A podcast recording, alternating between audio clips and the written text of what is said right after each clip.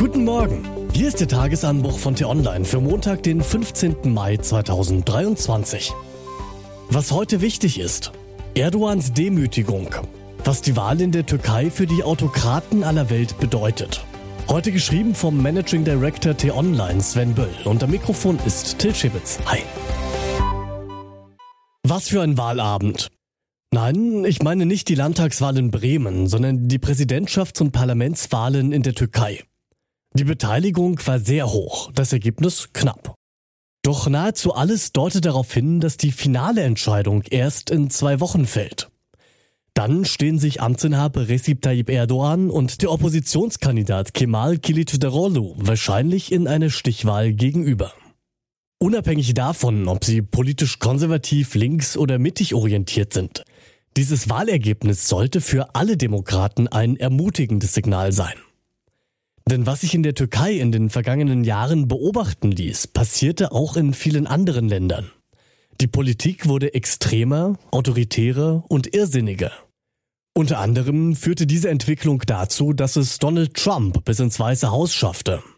Wladimir Putin sein kriselndes Riesenreich in einen brutalen Krieg gegen die Ukraine trieb. Viktor Orban die Demokratie in Ungarn aushöhlte und dass Boris Johnson das Vereinigte Königreich aus der Europäischen Union buxierte. Natürlich unterscheiden sich die genannten Beispiele vor allem mit Blick auf die Folgen des jeweiligen Handelns all dieser verstörenden weißen Männer. Aber radikal sind sie auf ihre Art alle. Allerdings ist die Wahl in der Türkei nun ein Hoffnungsschimmer, dass eben nicht alles immer nur schlimmer wird, sondern dass sich Dinge auch bessern können. Und das heißt eben auch, dass Politik tendenziell wieder gemäßigter, demokratischer und auch vernünftiger werden kann. Die eigentliche Sensation ist, dass nicht schon vorher feststand, wer die Wahl gewinnen wird. Erdogan regiert seit nunmehr 20 Jahren. Angesichts dieser Rahmenbedingungen waren bereits jene fast 53 Prozent, die ihm 2018 noch für einen Sieg im ersten Wahlgang reichten, alles andere als berauschend. Nun muss er wohl in die zweite Runde. Für das gebeutelte politische System der Türkei ist das ein Segen. Für Erdogan eine Demütigung.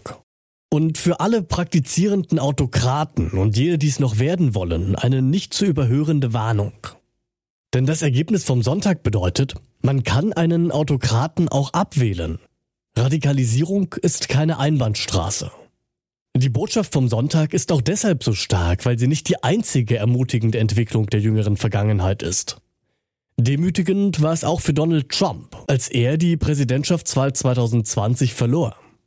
Ebenfalls demütigend muss es für Xi Jinping gewesen sein, als der vermeintlich allwissende Führer offenbar nicht einmal mehr annähernd mitbekam, was die Chinesen umtreibt und sich dem Druck der Bevölkerung beugen und eine Kehrtwende in der Corona-Politik vollziehen musste.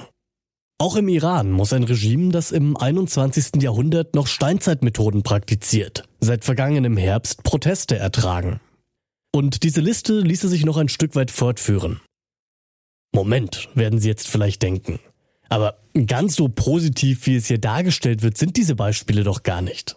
Schließlich ist Erdogan noch nicht abgewählt, das iranische Regime genauso wenig gestürzt wie das chinesische und die politische Karriere von Trump womöglich genauso wenig vorbei wie die von Putin oder auch Bolsonaro in Brasilien.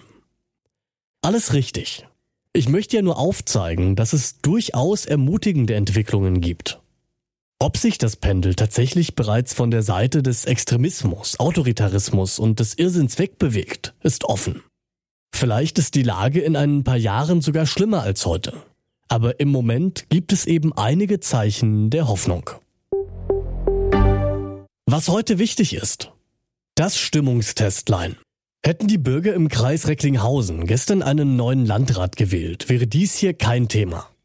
Weil Bremen allerdings ein Bundesland ist, kommt man am Wahlergebnis nicht vorbei. Auch wenn es mit rund 680.000 nicht sehr viel mehr Einwohner als der erwähnte Kreis in Nordrhein-Westfalen hat. Wahlsiegerin ist übrigens die SPD, die zuletzt nicht allzu erfolgsverwöhnt war. Die Zuwächse der Sozialdemokraten gingen zu Lasten der Grünen. Und dann auch noch Paris. Es sind intensive Reisetage für einen Mann, der ohnehin ein brutales Leben führt. Am Samstag traf Volodymyr Zelensky die italienische Ministerpräsidentin, den Staatspräsidenten sowie den Papst in Rom. Am Sonntag dann in Berlin zunächst den Bundeskanzler und den Bundespräsidenten, um anschließend stellvertretend für sein Volk den Karlspreis in Aachen entgegenzunehmen. Am Sonntag reiste der ukrainische Präsident noch weiter nach Paris zum französischen Staatspräsidenten Emmanuel Macron. Lieber reden als streiken. Eigentlich sollten heute die Züge stillstehen. Doch am Samstag wurde der Warnstreik der Gewerkschaft EVG abgesagt, nachdem das Amtsgericht Frankfurt einen Kompromiss vermittelt hatte. Trotzdem werden heute wohl rund ein Drittel der Züge ausfallen. Ab morgen soll dann wieder alles normal laufen. Das war der T-Online-Tagesanbruch, produziert vom Podcast Radio Detektor FM. Die Wochenendausgabe mit einer tiefgründigeren Diskussion finden Sie jetzt im neuen Podcast Diskussionsstoff. Einfach nach Diskussionsstoff suchen und folgen. Und damit bedanke ich mich fürs Zuhören. Bis zum nächsten Mal. Ciao.